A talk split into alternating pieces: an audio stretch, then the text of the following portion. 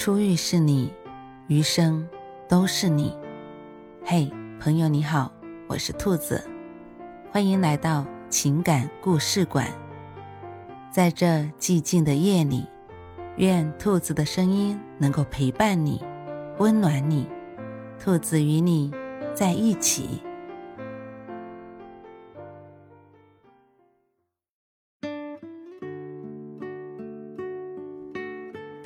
毕业季的爱情，初冬持续的阴雨让气温陡然降到零度以下。这种高湿度的冷天，最适合坐在温暖的房间里，喝一杯香醇美味的热巧克力，然后缅怀往事。多年不见的大学同学在微博留言，互相加了微信，但是成年人的时间总是阴差阳错，好不容易。周末时，两个人都有了时间，才一起开始回忆少年时代的往事，以及了解彼此当下的近况。热情与兴奋交融的一整个下午，让很多已经淡然的往事又浮现在脑海之中。突然，朋友说，前几天他在自己城市的某个商业区看见灵儿了。我问他，灵儿是谁？他说。就是那个英语系的女生，胖嘟嘟的，眼睛大大的，特别可爱的那个女孩子。你不知道，她现在特别瘦，要不是她主动打招呼，我都认不出来。和朋友聊天结束，我努力回忆了许久，才想起那个梳着马尾辫的女孩。她个子不高，一双水汪汪的大眼睛，睫毛忽闪忽闪，特别可爱。我记得她是英语系的。而我们不在同一栋楼上课，我想起他是因为一个叫小郑的男孩。那时候学校虽然明令禁止谈恋爱，但很多少男少女还是会私下里偷偷摸摸的恋爱。辅导员知道也是睁一只眼闭一只眼，毕竟都是大学生，情窦初开的年纪，谁又能真正将其阻挡扼杀呢？我们学校是在山里。一条街巷将学校划成东西校区，因为学校是封闭式管理，所以两个校区之间有一座天桥连接。站在天桥上，可以看见学校后面的山顶以及街巷上的人群。天桥下面有一个院子，是小镇的供销社。供销社侧面是一栋二层的楼房，每层三个小房间并排面对天桥。有一年。我在学校外面住，便租了供销社二楼中间那个房间。房间很小，里面放一张床和一张桌子，就只剩下一块转身的地方。之所以租住在这里，是因为供销社工作人员的孩子是学校保卫科的，住在这里便可以随时找他带我溜出学校。另外，站在房间门口看着同学从对面天桥上走过。心情也很快乐，他们在里面，我在外面，因与众不同而产生的优越感油然而生。不久之后，西边隔壁房间搬来一个男孩子，他个子不高，很敦厚的样子。他留着郭富城式的中分长发，嘴唇上有些许胡须。以前我经常见到这个男孩子，他和我同级，但不同系。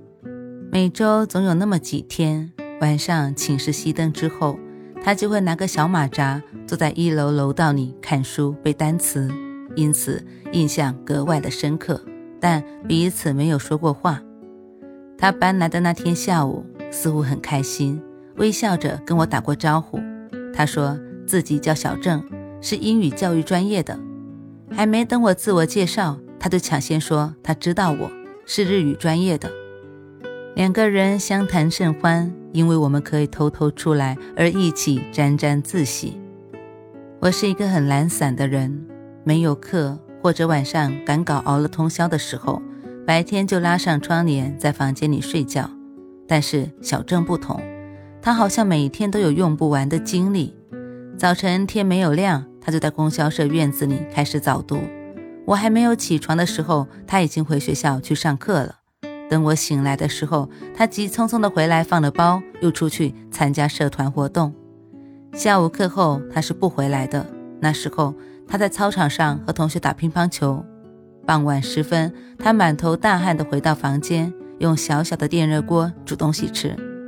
他每天的时间安排得很满，看上去很充实的样子。我们虽然相邻而居，但仿佛是两个世界的人。我不知道他怎么看我，但他确实是我想要成为的那种人：开朗、上进、充满活力。我也希望自己能像他一样。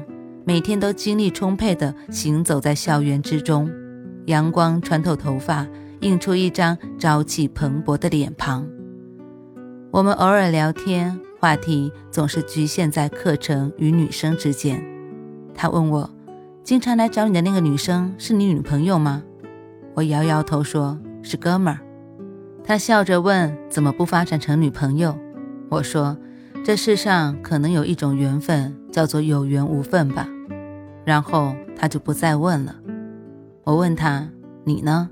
看你成天一个人，有没有喜欢的女孩子？”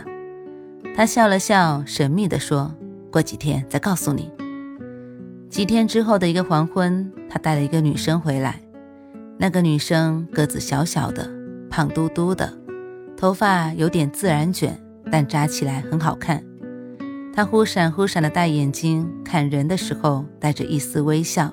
让人觉得很亲切。他们从我门前经过，刚好被我看见了。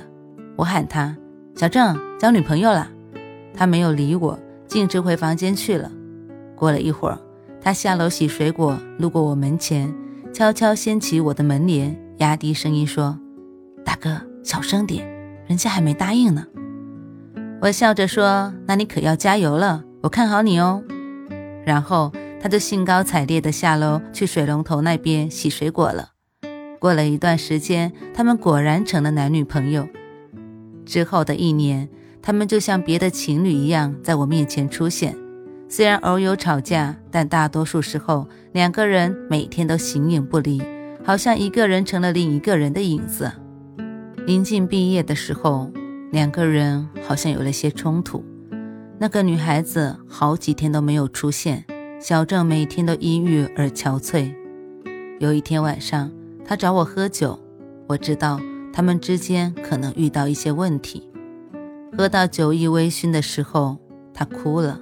他说：“他们可能要分手了。”我问他为什么，他说：“女孩子是家里独生女，父母不想她嫁太远，她自己呢又是家里的独生子。”且父亲老来得子，目前已经六十多岁了，再过几年身边也离不开人。他们两个因为毕业以后去谁的城市生活而产生分歧，并且找不到任何解决的办法。毕业的季节，很多情侣都难舍难分，因为分开了，这辈子可能就各自天涯，很难相遇了。女孩在同学的陪伴下到出租屋拿自己的东西，哭得梨花带雨。小郑在旁边垂头丧气。我晚上回来，只见小郑门口又多了很多的酒瓶。之后，小郑就像消失了一样。只有一次，远远看到他的背影，他弯着背，头发因为很久没有洗而成缕打结。终于有一天早晨，他也离开了。没打一声招呼，自此之后，我再也没有见过他。年少时的爱情大多都让人唏嘘，每个人在自己的生活里都有一些迫不得已。也许缘分就是如此吧，用左右为难和迫不得已，将很多事情烙印在我们的心上，就算时光荏苒，也很难叫人忘记。有几次，我乘坐火车从洛阳市的边缘路过，看着远处林立的高楼和纵横的街道，我就在想，那个叫小郑的男生和他心爱的女孩，最终还有没有联系？他们各自都过得如何呢？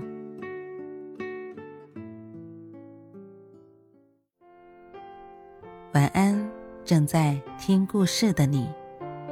如果。你还是睡不着，可以来直播间和兔子聊聊天，也许兔子能哄你入眠呢？